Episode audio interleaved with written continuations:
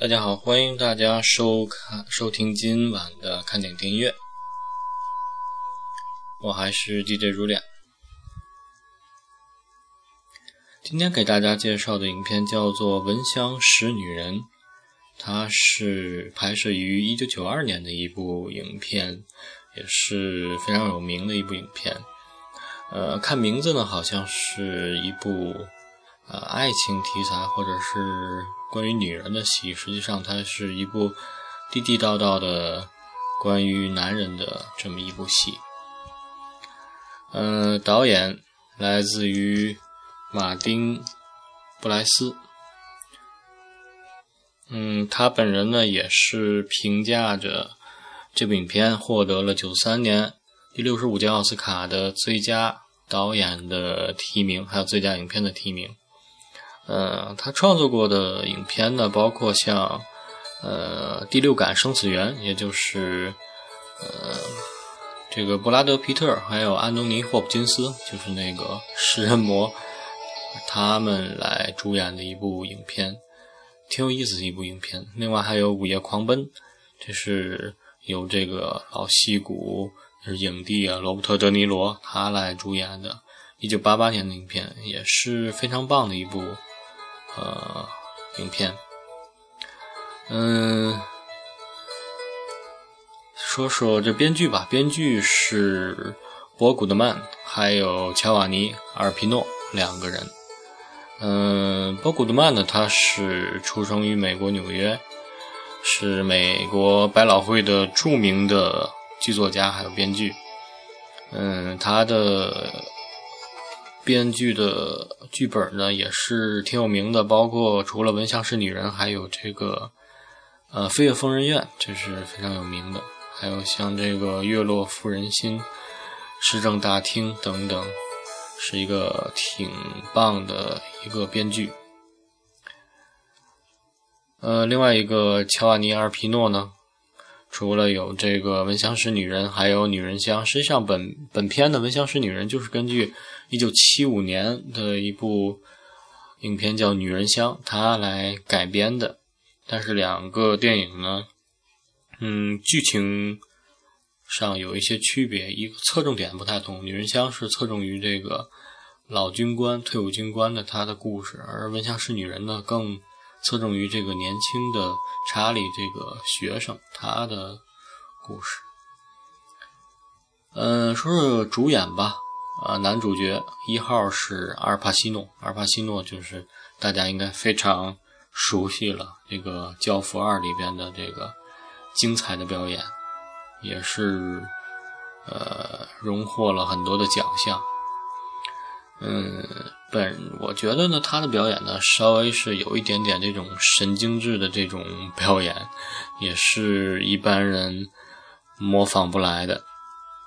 嗯。原先也是跑一些龙套啊，然后经过这个演员工作室的这种学习呢，呃，获获得了一些演表演的技巧，然后在像《教父二》呢，他是呃备受瞩目。当然里边还有这个罗伯特·德尼罗他的表演也是非常的出色，呃。一四年，今年呢，拍了一部影片，叫做《达利与我》。他是达利是那个超现实主义的这个西班牙的一个艺术家吧，拍了这么一部影片，也大家有兴趣也可以去看看，是阿尔帕西诺来主演的。啊，另外一个男主角就是演一个年轻的学生，是克里斯·奥唐纳，当然现在也已经是大叔级别的了。也是出生于美国，嗯，年轻时呢就是那种学生范儿，然后非常的清新的形象哈，所以出演过一些像《男人止步》啊，《油炸绿番茄》啊，呃，九五年的《永远的蝙蝠侠》当中饰演过蝙蝠侠的助手 Robin，之后呢出演了很多的美剧，比较出名的像是。海军罪案调查处，他的这个衍生剧《洛杉矶》里边饰演是其中之一个男主角，他是克伦特工，演的也是非常出色。之后呢，像嗯夏威夷特勤组啊等等也有所出演，嗯，也算是演技派，非常棒，而且呃长得也是大叔形象，也是挺突出的。还有像这个《律师本色》《实习医生格雷》当中都有所出演。嗯，饰演这个影片当中的校长的是老演员，今年三月份刚刚辞世的詹姆斯·瑞布霍恩。嗯，他可以说是嗯一辈子演了很多的配角吧。嗯，包括去年挺火的一部《国土安全》。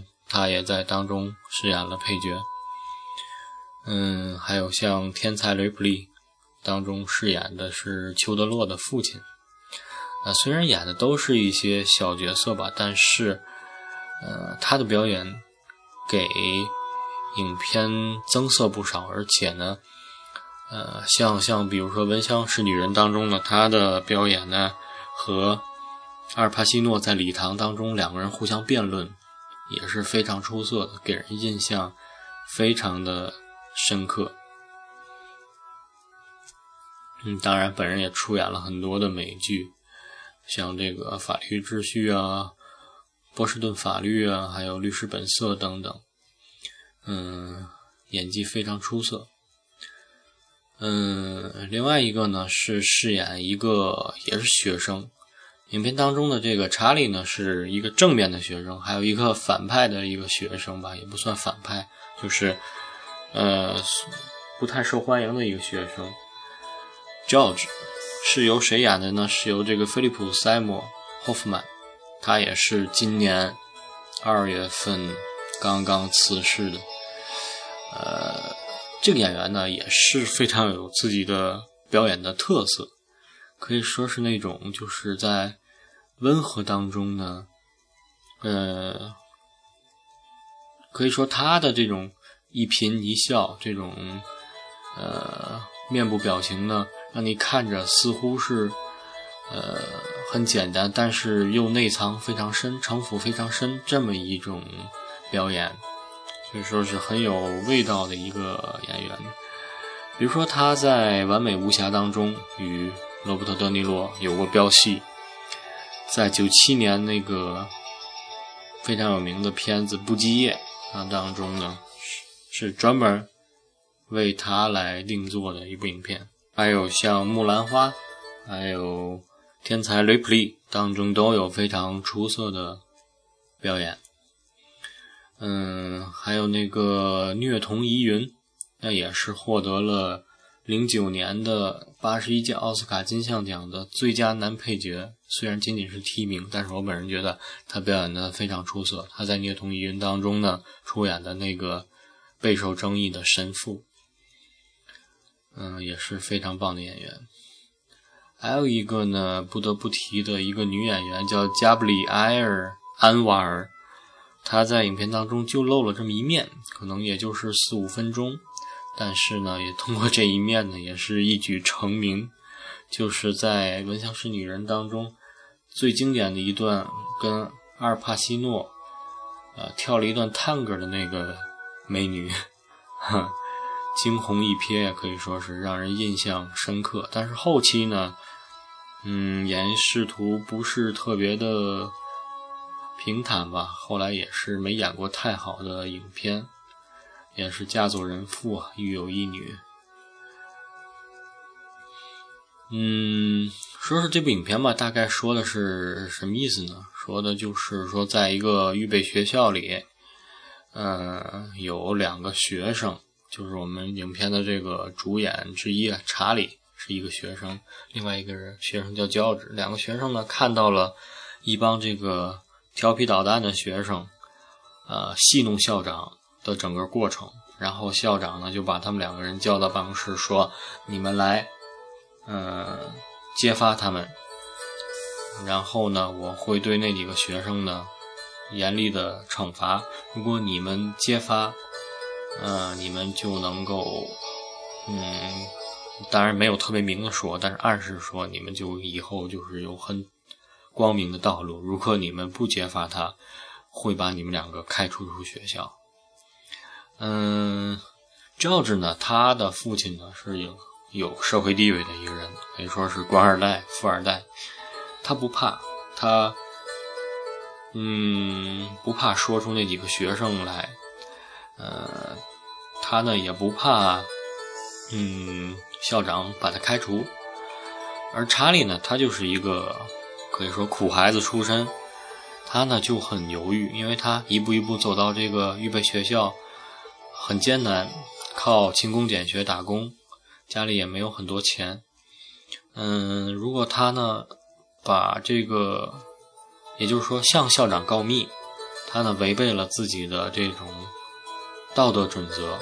如果他不向校长告密，校长呢就会结束他的这个学生的这个呃生涯，也就是说他本人的这种呃呃生活呢，嗯，这种前途将被破坏，嗯，挺让人烦恼的，嗯，然后呢，他正好是勤工俭学，他就来到了一个退伍军人家中做这种兼职。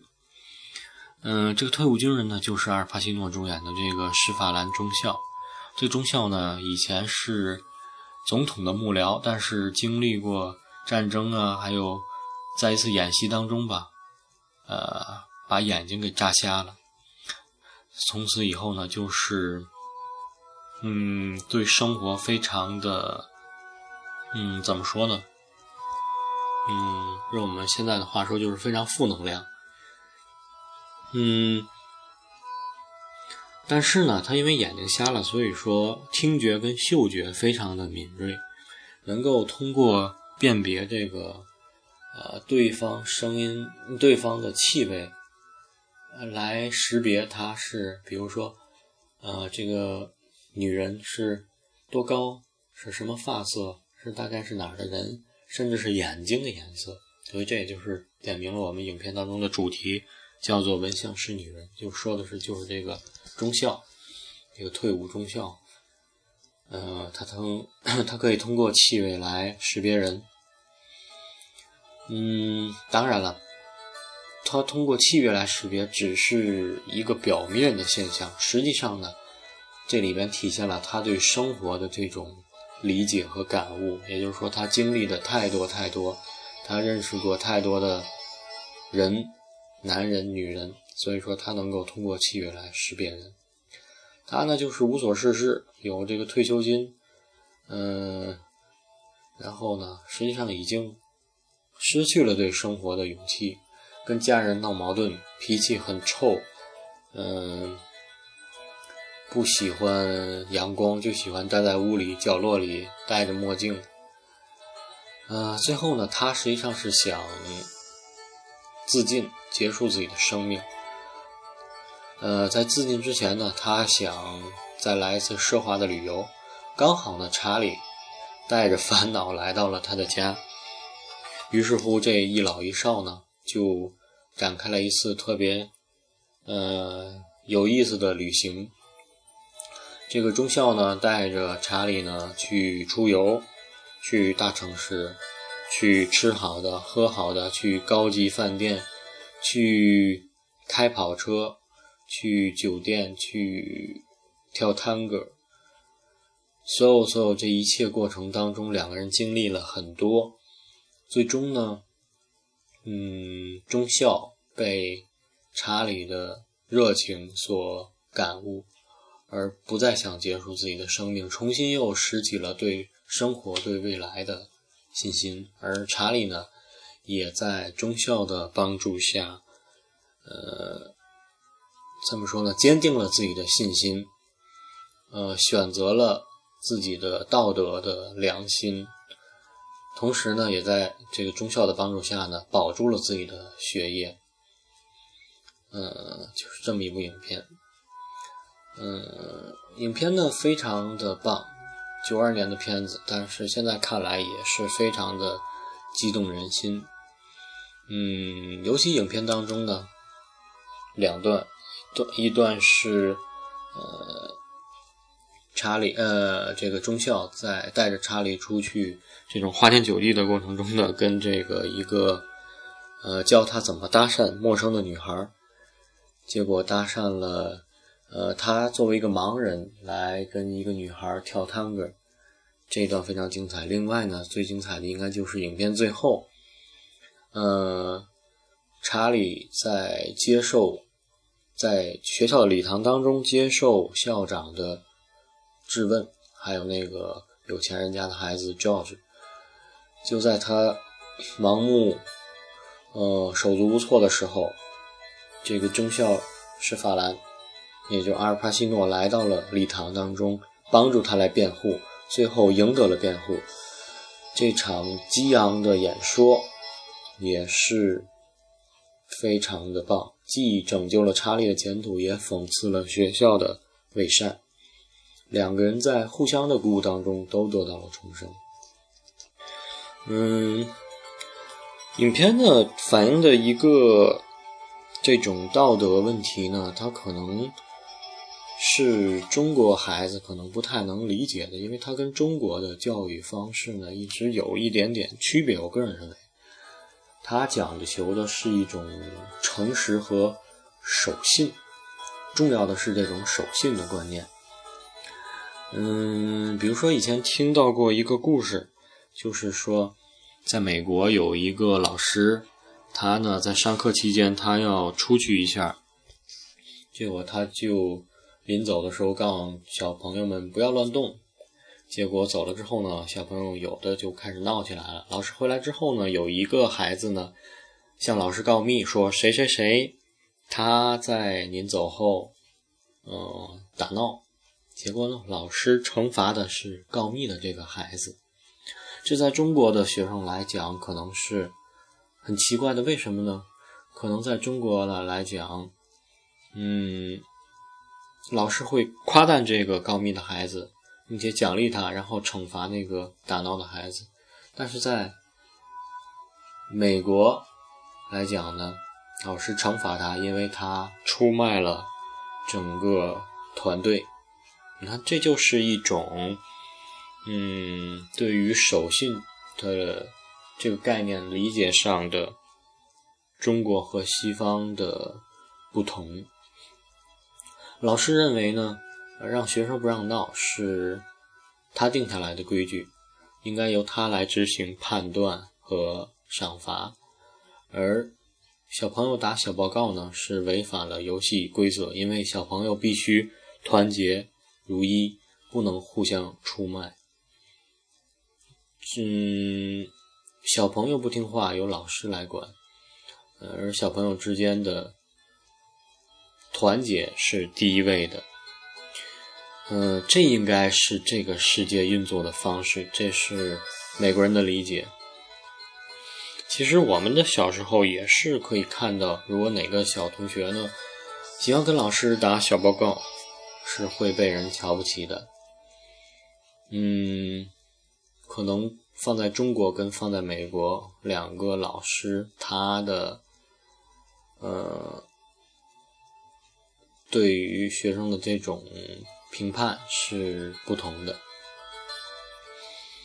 嗯，这个小故事呢，实际上就反映了《闻香识女人》这部影片。实际上，你说美国人就没有这种。出卖朋友的人吗，也有像比如说影片当中的那个学生 George，他就是出卖学生、出卖自己的朋友，但是呢，他有自己老爸护着，他不怕。呃，而且影片当中呢，嗯，阿尔帕西诺他也有一段言语来诉说着美国当中的有一部分人是这样的。他说：“查理。”嗯，你的朋友 George 他会说出去的，会像个金丝雀一样卖乖。你也会，查理。一旦你说了，我的孩子，你就加入到那美国成人那个漫长的灰暗的队伍中间。这是 Frank，也就是这个阿尔帕西诺他的担忧，他的一种悲观。嗯，也就是说，美国社会当中确实有这样一些人，但是呢，我们可以看出，呃，在西方社会，它的总体道德是要培养这种守信、这种团结，这样呢，可能才在这种大是大非面前呢，呃，国家才能够团结在一起。人民因为人民团结，国家才会团结。可能在看过影片，有些人不太理解。呃，对于查理的这种特别困惑的这种选择难题，一点也不理解。因为怎么可能会有人宁愿牺牲前途去保护几个呃朋友？实际上也根本算不上朋友，只是同学。而为了保护他们不去告密，而宁愿牺牲前途呢？很多人感到非常的不解。这实际上就是一个挺鲜明的美国的价值观，一种团结守信的价值观。嗯，每个人都有每个人自己的选择。嗯，有的时候可能不能简单的说对还是错。嗯，可以说各有对错吧。嗯，你说查理他为了，嗯。守信，他不去告密，这样做是一种正确的做法。在大是大非面前呢，可能我们并不能这样去选择，但是在这一些小事当中呢，我们是要坚持自己的想法和。有些时候呢，可能世界就是，嗯，并不是。完全按照常理来出牌，可能按照规矩出牌的人呢是失败的，但是投机取巧的人呢会得到自己想要的一些东西。我们说呢，教治他在校长的威逼利诱下，在自己的父亲的威逼利诱下，供出了自己的朋友。嗯。作为一个孩子，其实也是可以理解的。但是查理，他的选择虽然看起来有一些固执，但是呢，他不是为了维护自己的利益，他是宁愿牺牲自己的利益来保护别人。他没有选择自保，这一点呢，是他值得赞扬的。这也就是为什么最后，呃，阿尔呃帕西诺他为查理慷慨陈词、激昂演讲，来和校长对峙的原因。他作为一个军人，军人他是感受到查理的这种真诚、守信，为他所感动。实际上，所以最后为他这种激烈的辩论，呃，这是查理他。人生的这种闪光点是道德上的这种闪光点。有的时候你可能不能把事情做的全都非常对，但是呢，要保证没有为了自己的利益而牺牲，而为他人的利益而努力奋斗，这可能是人性当中最大的一种光芒吧。嗯，影片当中呢。一个退伍的老军人，一个对生活没有任何想法，只想一求我求一死的一个军人，在一个年轻学生的对于生命的渴望当中呢，呃，体会到了生命的价值，继续活了下去。而这个年轻的学生呢，也在呃老军人他的帮助下呢。呃，继续走上了学习的道路。可以说呢，两个人是互相被对方所感染、所救赎，就是这样一种类似于父子之间的这种感情呢，呃，让影片显得异常的温暖啊。所以说，影片也是一部讲述救赎的这么一部题材。嗯，生活可能就是这样，有的时候是温顺的，有的时候是面目狰狞的。我们都需要为我们选择要走的路、想要追求的目标做出努力，也要做出选择。而最重要的是呢，要做出自己的担当，去承担责任。嗯，死亡呢，可能不能成为逃避的借口和途径。活着需要在一定程度上比死亡有更大的勇气，承担责任的一种勇气。嗯，好，说说影片的音乐吧。呃，音乐呢是本片是由这个非常有名的作曲家托马斯纽曼他来作为影片的配乐。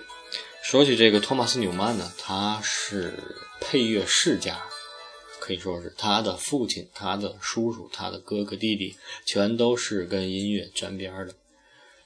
他的父亲呢，阿尔弗雷德纽曼，那个就是福克斯二十世纪福克斯的音乐部的掌门人。嗯，作品太多了，就不说了。最著名的，我们看影片当中的。凡是二十世纪福克斯公司，它在影片开始 DVD 开头几分钟都是一个号角的声音。二十世纪福克斯，这个就是他的父亲阿尔弗雷德纽曼他来制作的。呃，这个托马斯纽曼，也就是本片的音乐制作人，是纽曼家族的第二代当中的成员。嗯，受家族的影响了。像他的堂兄啊，他的堂弟呀，都是作曲家。他的两个叔叔，他的父亲，呃，埃米尔纽曼、莱昂内尔纽曼都是福克斯，呃，影视公司的音乐制作人，还有作曲家等等。所以说呢，他在这种耳濡目染当中呢，也成为了一个非常大的。嗯，电影的配乐大师，作品非常多。嗯，因为太多了，简单的说几个，像这个《锅盖头》，嗯，《海底总动员》，也就是尼莫，嗯，还有像这个《毁灭之路》，呃，《绝不妥协》，《第六感生死恋》，《绿里奇迹》，《美国丽人》，还有那部非常棒的《肖申克的救赎》。呃，闻香识女人，嗯，触目惊心，呃，星球大战六绝地大反击，非常都是非常棒的影片。还有这个机器人瓦力，也是他来做的。可以说呢，他出身于音乐世家，但是呢，同样这也是一种压力，因为父亲呢，还有叔叔辈儿们都是作曲非常棒。尤其父亲喜欢用那种宏大的音乐作为影片的配乐，呃，像那种管弦乐啊、交响乐啊。而托马斯纽曼呢，他呢认为配乐，尤其是电影的配乐，不应该喧宾夺主，应该配合着影片的发展，来更加衬托出影片的魅力。所以说呢，他的配乐呢，往往不是那种典型的好莱坞的电影配乐，那种极具于戏剧性和煽动力，而是呈现一种非常内敛、沉稳的、非常有灵性的这种色彩，平淡当中颇有另一番沉静的意境，当然也不乏活力跟热情。他的这种清新。单纯却又深刻优雅的乐风呢，在好莱坞的这种主流电影音乐当中呢，像是一股清流，流淌在众多的美丽的影片当中。托马斯·纽曼呢，一直坚持把为电影写配乐、为电影而生作为他作曲的立场。他认为，电影音乐家应该克服自己。身为音乐家的表现欲，而扮演好用音乐来辅助电影的角色。也正是在这种风格影响下呢，才出现了例如《女人香》啊，《肖申克救赎》啊，还有本片《恩像是女人》等等的音乐风格。好，我们先来听一段他为本片做的配乐吧。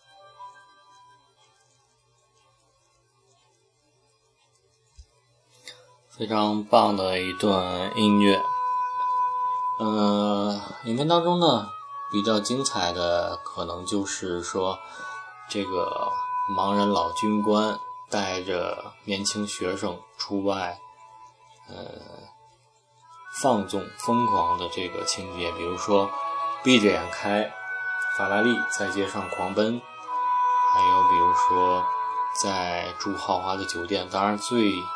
让人印象深刻的就是当中的一段探戈。这个盲人老军官呢，他呃为了教查理怎么搭讪这个女孩子，去在酒店里呢，在大堂里邀请一位非常年轻貌美的女孩子来跳一段探戈。那女孩子呢，开始感觉很好笑，但是又不好驳她的面子，然后呢陪着她来跳。从开始的不信任，因为毕竟是一个盲人嘛，到后来呢，呃，一点点的有一点感觉，到最后呢，跟着阿尔帕西诺翩翩起舞的跳起来，呃，这么一个过程，仿佛就是一个少女她的这种心情，一点点被这个老男人所征服的这么一点一种效果。嗯，总之我们也能看到呢，可能不一定你非要是。高富帅也不一定，呃，你要是，呃，多么，呃，身体甚至是有残缺的，像这个盲人，只要你的气质够硬，呃，同样可以赢得女孩子的芳心。像阿尔帕西诺，当然了，像阿尔帕西诺这种气质呢，也是一般人学不到的。啊，这段探戈非常精彩，我们放一段电影原声。可能声音不是特别的清晰，但是呢，非常棒。包括影片当中还有一点小小的对白。呃，在跳完舞之后呢，呃，女孩子说：“你跳的真棒。”然后阿尔帕西诺趁机对这个女孩子推销这个查理说：“查理比我还棒，他不光会跳舞，还会唱歌。”呃，就这么非常有意思的一段情节。我们来听一段，应该是非常熟悉的一段音乐。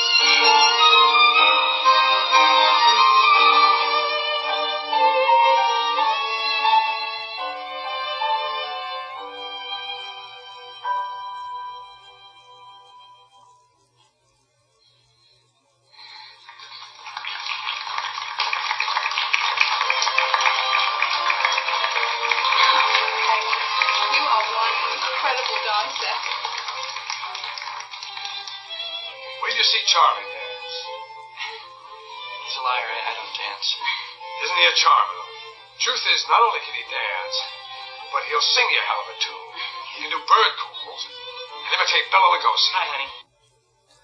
嗯，非常经典的一段乐曲啊！实际上，这段曲子呢是取自于阿根廷的探戈大师卡洛斯·戈登他的原曲。